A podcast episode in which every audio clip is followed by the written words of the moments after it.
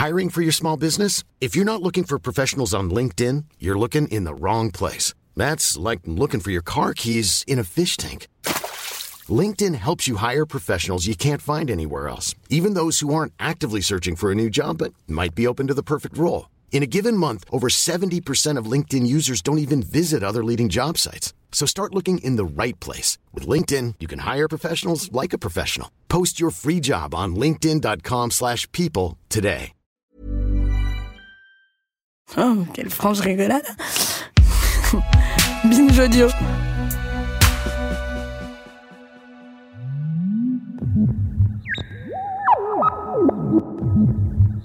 Salut, c'est Marion Lefebvre.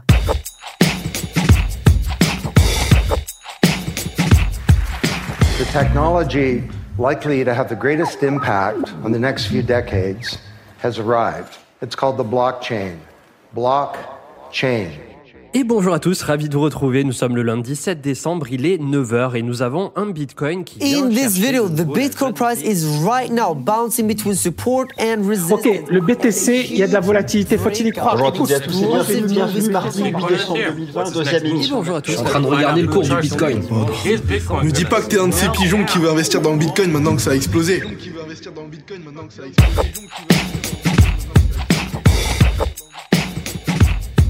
Il y a quelques années, des noms mystérieux semblant être tout droit sortis de romans de science-fiction ont fait leur apparition dans les journaux. Bitcoin, Monero, Ethereum, puis Next. Monero, Ethereum, puis Next. Et si, comme moi, le fonctionnement de la monnaie se résume à de vagues souvenirs de cours d'éco au lycée, ça n'aide pas vraiment de se borner à expliquer que ces nouveaux noms désignent des crypto-monnaies. Et pour cause. Crypto, ça vient du grec kryptos, qui veut dire caché, non apparent. Un terme qui a pu apparaître comme encore plus suspect quand ces monnaies se sont popularisées et ont fait la fortune de quelques-uns et quelques-unes. Depuis la création de la plus connue de ces monnaies, le Bitcoin en 2009, les cryptos, comme on les appelle, se sont multipliés. Il en existe à ce jour plusieurs milliers. Dernier exemple en date, la crypto-monnaie de Facebook, le Libra, qui pourrait être lancée dès le mois prochain, en janvier 2021. Et malgré cette popularité, pour moi comme pour d'autres, la nature, le mode de fonctionnement, les risques et les avantages des crypto-monnaies restent, il faut l'avouer, assez flous. C'est ce qu'on va essayer d'éclaircir dans notre épisode du jour. Bienvenue dans Programme B.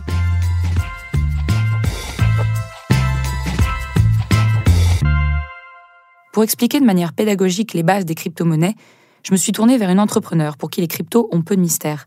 Elle s'appelle Claire Balva et elle est cofondatrice et PDG de la société Blockchain Partner, qui accompagne les entreprises qui s'intéressent aux technologies blockchain et aux cryptoactifs. C'est un terme plus large qui englobe les crypto-monnaies et d'autres actifs numériques. Je lui ai demandé tout simplement d'abord de m'expliquer ce que c'est une crypto-monnaie. Alors une, crypto-monnaie, c'est euh, c'est un actif, c'est une monnaie euh, qui est représentée de manière numérique sur Internet et qui, contrairement à l'euro, n'est pas gérée de manière euh, centralisée par une institution financière ou par une banque centrale. Euh, en fait, euh, les crypto-monnaies, c'est vraiment la couche qui manquait à Internet pour euh, utiliser de la valeur sur Internet. En fait, Internet, ça a vraiment permis de décentraliser l'information. Mais ce qu'on sait faire avec Internet, c'est uniquement de la copie. C'est-à-dire que si je vais vous envoyer un article, un document, bah, en fait, moi, j'aurai toujours accès à ce document. Et donc, on, se rend bien compte que si je vous envoie quelque chose et que moi, j'y ai toujours accès, ça marche pas avec de la valeur. C'est-à-dire que si je vous envoie 50 euros et que moi, j'ai toujours ces 50 euros après, bon, ça tue le concept de valeur. Euh, donc, Internet, aujourd'hui, ça marche très bien pour l'information. Mais pour tout ce qui est valeur, on est obligé de centraliser la gestion bah, des actifs numériques, des monnaies, euh, chez des institutions, généralement chez des banques, qui détiennent ces actifs dans des grosses bases de données. Euh, et en fait, les crypto-monnaies, c'est là que c'est révolutionnaire, c'est que ça va permettre de euh, gérer de la valeur de manière décentralisée sur Internet, sans passer par ces fameuses institutions qui centralisent cette donnée. Donc c'est vraiment comme, euh, il faut le voir comme de l'or numérique, c'est-à-dire que ça dépend pas d'un voilà, monopole d'État ou d'une banque qui va décider du, cours des crypto-monnaies. Certaines crypto-monnaies sont en quantité finie, comme l'or. Euh, ça a un cours qui va dépendre voilà, de, l'offre et de la demande, tout simplement. Et donc, techniquement, bah, c'est un réseau informatique qui est géré de manière décentralisée. C'est une sorte de comme un programme open source, si on veut, où chacun peut participer, proposer des évolutions, euh, contribuer au, au stockage de ce programme, etc. Alors, il faut le dire d'entrée de jeu, on les appelle crypto-monnaies, mais d'un point de vue juridique, elles ne sont pas reconnues comme des monnaies. Comme l'a dit Claire Balva, elles ne dépendent d'aucune institution, n'ont pas de cours légal et ne peuvent pas être épargnées. Maintenant, voyons comment elles sont créées. Alors, quand on crée une, une crypto-monnaie, on, en gros, on crée un programme. Donc, c'est du code informatique. Euh, au début, on, est tout seul. Si vous créez une crypto-monnaie, euh, elle fonctionnera seulement sur votre ordinateur. Donc, ça ne sera pas très sécurisé, ça ne sera pas très décentralisé. Euh, mais l'idée, c'est que s'il y a d'autres personnes qui veulent vous rejoindre, bah, elles vont elles aussi faire tourner ce programme. Elles vont elles aussi stocker l'ensemble des transactions sur ces crypto-monnaies. Et en fait, les personnes qui vont participer à l'entretien du réseau, elles vont, alors selon le modèle que vous avez, mais elles vont généralement être rémunérées en crypto-monnaie. Et donc, vous allez faire euh, de l'émission de monnaie, de l'émission de crypto-monnaie aussi pour euh, rémunérer ces personnes-là. Et donc, plus votre réseau euh, va avoir de participants, plus votre réseau va être stocké sur différents serveurs un peu partout dans le monde, plus il va être adopté, plus il va être décentralisé. Aujourd'hui, les plus grandes crypto-monnaies comme, euh, comme Bitcoin ou comme Ethereum, effectivement, elles regroupent euh, des milliers de serveurs, des milliers de, de, participants à ce réseau. On entend souvent le terme blockchain pour parler de la crypto-monnaie. Est-ce que vous pouvez expliquer ce que ça veut dire et comment ça entre en lien avec justement la création ou l'échange de cette monnaie? Alors, une, une blockchain, en fait, c'est assez simple. Initialement, c'est tout simplement le registre des transactions en crypto-monnaie. Alors la première crypto-monnaie, c'est Bitcoin. Donc initialement, le terme blockchain, en fait, c'était le registre des transactions en Bitcoin. Et il se trouve que ce registre, il a une structure particulière. Les transactions, elles sont groupées dans des blocs. Et donc, on a des blocs de transactions qui sont chaînés les uns aux autres. C'est pour ça qu'on appelle ça une chaîne de blocs, donc une blockchain. C'est une sorte d'historique, en fait. Exactement, c'est une sorte d'historique. Et en fait, la grande particularité par rapport à l'euro, c'est que cet historique, il n'est pas dans les bases de données d'une banque centrale ou dans des bases de données de banques commerciales. Il est vraiment décentralisé partout. Il y a plein de gens qui détiennent cet historique. Ce qui fait que même s'il y a un ordinateur du réseau qui est piraté ou qui s'éteint, tous les autres continuent de fonctionner. Et donc, ce registre se met à jour de manière euh, automatique et de manière décentralisée. C'est ça vraiment qui va générer la confiance euh, et qui va faire que euh, on, on, sait quand je fais une transaction, si je vous envoie un bitcoin, bah, qu'en fait ce bitcoin je l'ai déjà reçu, puisqu'on peut reparcourir l'historique et vérifier que bah, effectivement moi j'ai bien reçu du bitcoin à un moment, donc j'ai le droit de vous en envoyer. Moi là, si je me dis j'aimerais bien acquérir une crypto-monnaie, comment ça se passe et surtout comment ça s'échange Le plus simple, si vous ne connaissez pas, c'est d'aller sur une plateforme d'échange. Euh, vous en avez plein. Alors les plus grandes sont américaines ou chinoises. Euh, en France, il y en a plusieurs aussi. La plus connue en France, c'est CoinHouse. Euh, donc vous allez sur cette plateforme et sur cette plateforme, il y a des gens qui veulent vendre des crypto-monnaies et il y a des gens qui veulent en acheter. Et donc, euh, bah, la plateforme va tout simplement matcher ce que vous voulez euh, vendre ou acheter avec euh, d'autres personnes. Et donc, ça va vous permettre d'acquérir assez simplement des crypto-monnaies à partir d'euros, donc soit avec votre carte bleue, soit en faisant un virement bancaire. Ensuite, ce qui est intéressant, c'est que vous pouvez décider soit de laisser la plateforme gérer vos crypto-monnaies. Donc, la plateforme va en fait être un peu une nouvelle, une nouvelle banque, une sorte de banque de crypto-monnaies. Soit vous décidez que vous voulez les détenir vous-même c'est-à-dire détenir numériquement de la valeur, comme si vous déteniez des billets de banque, sauf que ça va être numérique. Et donc c'est vous qui techniquement détiendrez vos crypto-monnaies.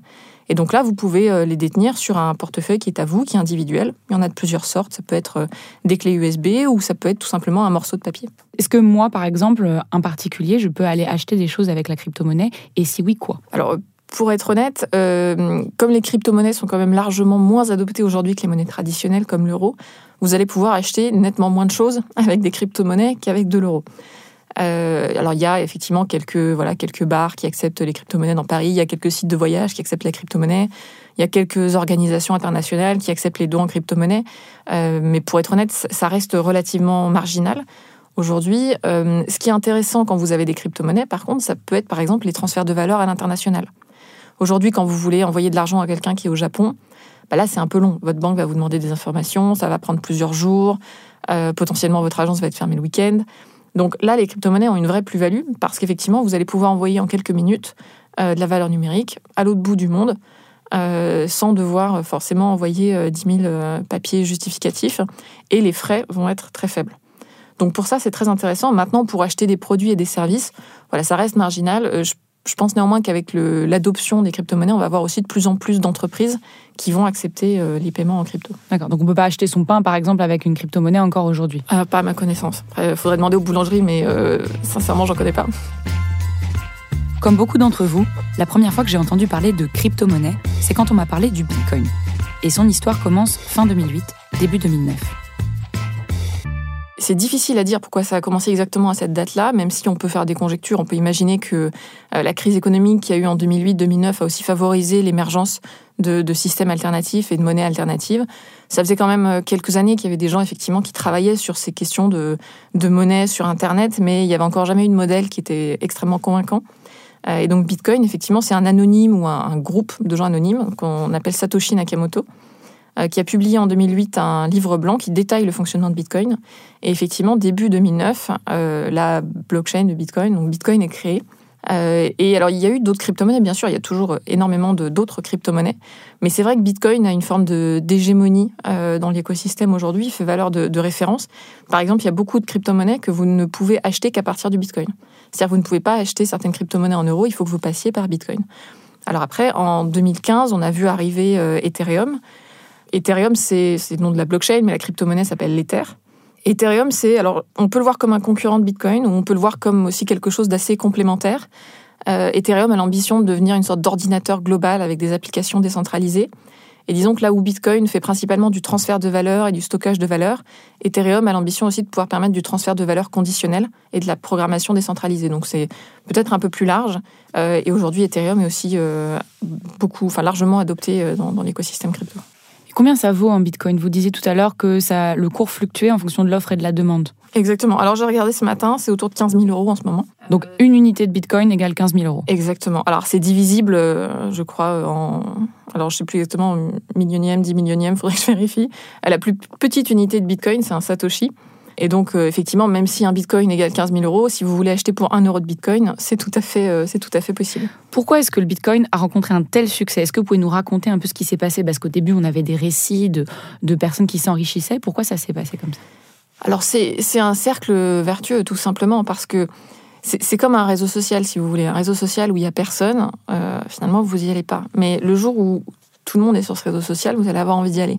Bah, c'est un peu pareil avec les crypto-monnaies. C'est-à-dire que une crypto-monnaie qui est adoptée par personne, ça va pas forcément susciter énormément d'enthousiasme et de motivation pour aller les rejoindre. Par contre, plus ça va être adopté, et plus effectivement la confiance des gens dans cette crypto-monnaie va être élevée. Et donc, c'est un cercle vertueux, et plus il y a de gens, finalement, plus il y a de gens qui vont vouloir euh, là aussi rejoindre. Alors sur Bitcoin, c'est vrai qu'au départ, euh, Bitcoin n'avait pas vraiment de cours officiel, il n'y avait pas de plateforme d'échange. Euh, C'était finalement juste des gens qui disaient, ben voilà, tiens, euh, je te passe 1000 bitcoins euh, et euh, tu m'offres ton stylo. Il, y a une, y a une anecdote aussi qui dit qu'un jour, une des premières transactions en bitcoin, ça aurait été d'acheter deux pizzas pour 10 000 bitcoins, ce qui aujourd'hui serait, voilà, vaudrait plusieurs millions pour une pizza. maintenant, voilà, bitcoin fluctue aussi beaucoup. Il y a eu plusieurs pics qui ont été passés. En décembre 2013, pour la première fois, un bitcoin valait 1000 dollars. Euh, en décembre 2017, on a atteint les 20 000 dollars. Et là, on sent qu'en ce moment, on est en train aussi de se rapprocher de nouveau de ce record et peut-être euh, peut-être d'en battre un nouveau. Euh, ce qu'il faut bien voir, c'est que par rapport à des actifs financiers classiques, à des actions d'entreprise, il n'y a pas d'entreprise derrière Bitcoin. Donc finalement, le cours n'est pas spécialement corrélé à, aux actions, enfin aux actions d'une entreprise, donc à ses performances financières ça va vraiment être corrélé à l'offre et la demande. Et cette offre et cette demande, euh, elles vont plutôt dépendre du niveau d'adoption, d'annonces par exemple de certaines entreprises. Quand vous avez des banques américaines qui annoncent qu'elles vont investir dans Bitcoin, euh, bah, potentiellement ça va faire monter le cours, déjà parce qu'elles vont investir dedans, donc il va y avoir une plus grande demande, mais aussi parce que ça va envoyer un signal positif au marché. Euh, à l'inverse, euh, quand vous avez des annonces, je sais pas, d'un pays qui voudrait interdire, par exemple, les crypto-monnaies, ça a un effet plutôt négatif. Donc voilà, le cours va fluctuer en fonction de ces annonces-là. Investir dans les crypto-monnaies, ça a été, ça a pu être très tentant, notamment quand on a entendu justement, on disait les premiers récits des personnes qui se sont enrichies très vite euh, avec le Bitcoin ou avec d'autres crypto-monnaies, mais ça comporte aussi des risques. Est-ce que vous pourriez me parler de ces risques? Les risques, qui sont principalement dus au fait que ce sont des technologies assez récentes, euh, et donc c'est vrai que c'est pas évident de naviguer dans cet écosystème. Euh, c'est pas évident de, comprendre exactement comment ça marche. Euh, moi, je, je, conseille vraiment pour ceux qui souhaitent acheter des crypto-monnaies de se renseigner avant, euh, de pas acheter des choses qu'on comprend pas et qu'on connaît pas.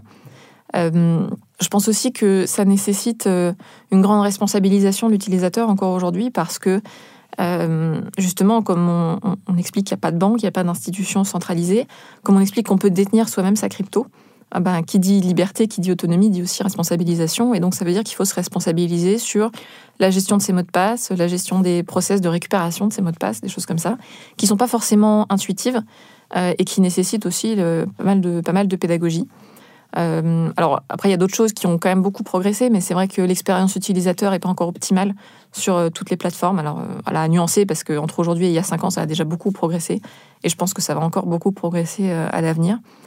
Euh, donc voilà, pour moi, c'est principalement lié au, caractère nouveau de ces technologies Et je pense que ces risques vont justement aller en, en diminuant. Responsable, il faut l'être d'autant plus que les cours de certaines crypto-monnaies, comme le Bitcoin, sont très volatiles. L'autorité des marchés financiers l'expliquait dès 2017 sur son site, son prix peut varier à la hausse comme à la baisse en très peu de temps. Il est donc imprévisible, ce qui peut faire perdre comme gagner gros. C'est d'ailleurs ce qui attire et qui piège. Le 29 novembre dernier, le journal Le Monde a par exemple publié une enquête révélant l'existence d'une immense arnaque à l'échelle planétaire. Des sociétés escrocs en tout genre ont joué sur l'idée que ce cours volatile permet de s'enrichir rapidement et soutirer de l'argent à plusieurs milliers de personnes. J'ai demandé à Claire Balva ce qu'elle en pensait. Pour moi, ce sont des arnaques. Euh, euh, alors, c'est un risque, mais ce ne sont pas des arnaques qui sont spécifiques à la crypto, dans la mesure où vous pouvez aussi avoir une pub qui vous dit euh, euh achetez ce super ordinateur, vous achetez un ordinateur, vous le recevez jamais, et vous avez là aussi fait un virement. Donc, je trouve que ces, arnaques-là sont extrêmement médiatisées, aussi pour des questions politiques. mais ça ne veut pas dire que c'est spécifique aux, crypto-monnaies que c'est spécifique au Bitcoin. Euh, je pense que ça, nuit beaucoup aussi à l'image de l'écosystème et c'est dommage. Euh, Aujourd'hui, il y a des réglementations qui, qui, sont là, il y a des plateformes qui sont euh, labellisées, il y, a, un label qu'on appelle le label PSAN, euh, qui référence aussi les, voilà, les plateformes légitimes et sécurisées en France. Donc c'est pour ça que je dis aussi effectivement renseignez-vous quand vous achetez de la crypto, prenez pas le premier site que vous avez sur Google ou sur une plateforme, mais euh, voilà, effectivement, il y, a des, arnaques comme, euh, comme un peu n'importe où. La seule différence, c'est que ces arnaques sortent plus facilement dans les journaux. Autre souci, la crainte que les crypto-monnaies participent au financement d'actes terroristes. Ces inquiétudes se sont notamment renforcées suite aux attentats de 2015 en France. En septembre dernier, un réseau de financement terroriste qui utilisait ces crypto-monnaies a été démantelé. Ce qui a poussé le ministre de l'économie, Bruno Le Maire, à déclarer que les crypto-monnaies posent un vrai problème de financement du terrorisme. Réponse de Claire Balva, plusieurs rapports de 2016 et 2017 ont souligné que les crypto-monnaies offraient en réalité un anonymat limité et que leur usage à ces fins n'était pas extrêmement répandu. C'est politique euh, parce qu'effectivement, il y a aussi une logique de, sauvegarde de la monnaie traditionnelle. Euh, il y a aussi une logique de, contrôle et des monopoles d'État qui forcément n'ont pas euh, intérêt, tout simplement, à ce qu'on ait des crypto-monnaies largement répandues. D'autant plus qu'aujourd'hui, on voit apparaître des crypto-monnaies qui sont indexées sur le dollar. Donc euh, ça, ça devient un enjeu de politique monétaire internationale.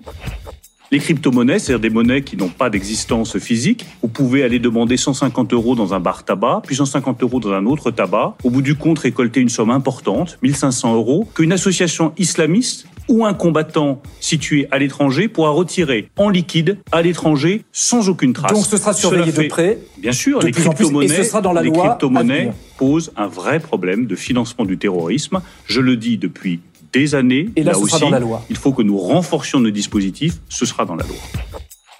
Sur le cas du financement du terrorisme, je pense que c'était voilà, c'était une émission de radio ou de télé. Euh, ça, c'était une sortie politique euh, assez classique. Moi, je trouve ça dommage qu'effectivement euh, les crypto-monnaies soient un peu le bouc émissaire dès qu'il se passe quelque chose, parce que quand on regarde finalement les, les actes terroristes sur les dernières années, euh, on se rend compte que c'était financé en euros, en fait, la plupart du temps. Euh, on se rend compte que les emprunts pour acheter la voiture, pour acheter les armes, etc., ben, en fait, ils étaient faits en euros. Toutes les réglementations possibles pour lutter contre le blanchiment, en fait, elles existent déjà. Il y a eu la loi Pacte l'année dernière qui, effectivement, euh, liste un certain nombre d'exigences pour les acteurs qui permettent d'acheter de la crypto. Donc l'écosystème est, déjà régulé. Et donc, il n'y a pas forcément besoin de régulation supplémentaire. Il y a simplement peut-être besoin pour moi d'une formation des acteurs politiques et institutionnels à ces outils-là pour qu'ils puissent appréhender, justement, pour qu'ils puissent comprendre comment ça fonctionne et pour qu'ils n'aient pas l'impression que ce soit quelque chose de complètement mystérieux et qu'il faut contrôler parce que aujourd'hui, c'est déjà suffisamment contrôlé. Donc aujourd'hui, on voit que notamment euh, les États et les entreprises souhaitent s'impliquer dans les crypto-monnaies. Par exemple, Facebook souhaite lancer sa propre crypto-monnaie avec quelques spécificités. Des États comme le Japon euh, veulent lancer leur crypto, d'autres comme la Corée du Sud souhaitent les taxer, alors que les crypto-monnaies étaient à la base créées pour justement s'affranchir des souverainetés monétaires diverses. Quel est l'état un peu actuel du, marché des cryptos et quelles sont les possibles pistes d'évolution? Alors c'est un vaste sujet ce que vous dites. Euh, effectivement, moi je constate euh, que depuis quelques années, euh, beaucoup d'entreprises privées, beaucoup d'institutions publiques s'intéressent aux crypto-monnaies. Là où finalement il y a cinq ans on disait je veux parler de blockchain mais pas de crypto. Aujourd'hui on se rend compte que les crypto-monnaies sont un vrai sujet. Donc déjà moi j'ai envie de dire que c'est positif parce que ça veut dire que le monde traditionnel se rend compte que les crypto-monnaies sont pas juste un, gadget ou un outil pour des gens qui veulent acheter de la drogue ou je ne sais quoi qui serait complètement faux. Euh, donc c'est très positif. Euh, ce qu'on voit depuis euh, effectivement six mois, c'est une prise de conscience au niveau international que les crypto-monnaies vont être un, outil de souveraineté monétaire aussi. Ce qu'on voit depuis six mois, par exemple, c'est qu'aux États-Unis, les banques commerciales maintenant ont le droit de créer une, sorte de, une crypto-monnaie, un stablecoin dans le jargon, donc une sorte de crypto-monnaie qui est indexée sur le dollar. Et donc ces outils-là vont être un, outil aussi pour euh, les États-Unis, pour leur politique euh, d'extraterritorialité monétaire, pour leur euh, disons pour l'hégémonie du dollar tout simplement. Et donc il y a effectivement un vrai enjeu bah, au niveau européen, mais aussi au niveau international pour tous les autres pays, de justement ne pas se retrouver trop en retard sur ces sujets-là. Il y a un enjeu justement d'expérimentation assez rapide euh, et il y a un enjeu aussi de compréhension de ces outils. Euh, il y a un rapport de la BCE qui est, qui est sorti récemment, donc on, voit qu'au niveau européen, là aussi, il y a une prise de conscience. Mais c'est vrai qu'on a du mal à sortir du schéma traditionnel, c'est-à-dire qu'on a du mal à se dire euh, qu'un euro numérique, ou qu'un dollar numérique, ou qu'un yuan numérique pourrait être distribué autrement que par les banques. Et donc, on, a tendance à réfléchir encore un peu trop dans un schéma très traditionnel. Et on a du mal à envisager que d'autres acteurs, que de nouveaux acteurs pourraient aussi distribuer cette, euh, ces monnaies-là. Euh, et donc, effectivement, en Europe, aujourd'hui, on, hésite, par exemple. Je sais à peu près où, ils ont envie d'aller, mais c'est vrai que c'est pas encore tranché.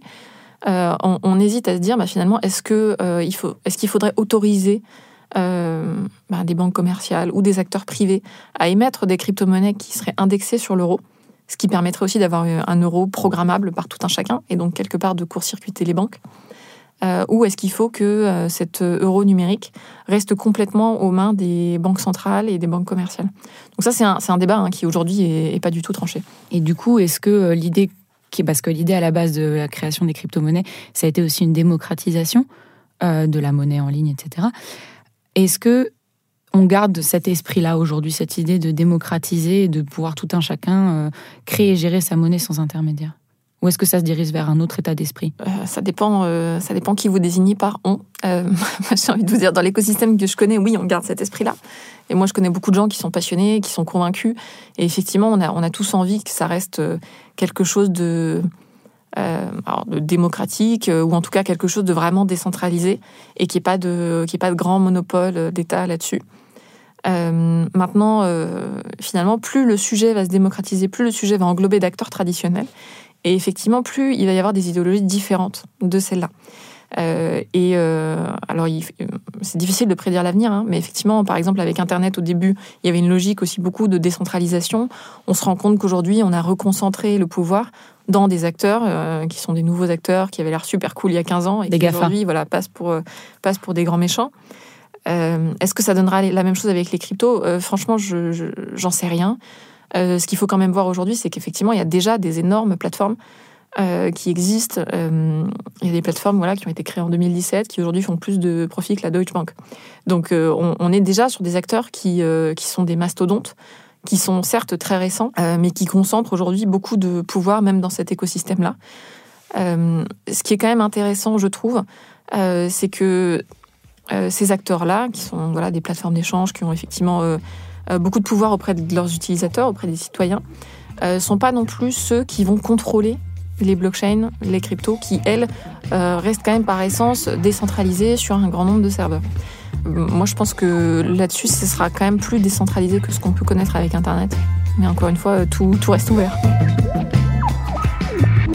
À tel point qu'il y a quelques jours, une division de l'entreprise qui possède le plus vieil indice boursier du monde, le fameux Dow Jones, a annoncé qu'elle fournira dès l'année prochaine des indices sur les cryptoactifs, dont le Bitcoin. Un rapprochement de plus entre des acteurs plus institutionnels comme les entreprises historiques de la finance et le monde des crypto-monnaies. Merci à Claire Balva pour ses réponses. Programme B, c'est un podcast de Binge Audio, préparé par Lorraine Bess, réalisé par Geoffrey Puitch. Abonnez-vous sur votre appli de podcast préféré pour ne manquer aucun de nos épisodes. Retrouvez-nous aussi sur Facebook et sur Twitter. Et à demain pour un nouvel épisode.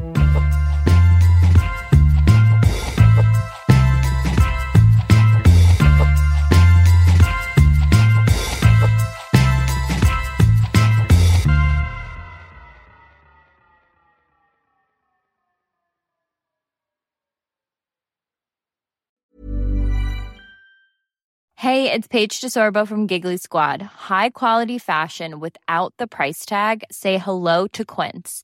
I'm snagging high-end essentials like cozy cashmere sweaters, sleek leather jackets, fine jewelry, and so much more. With Quince being 50 to 80% less than similar brands.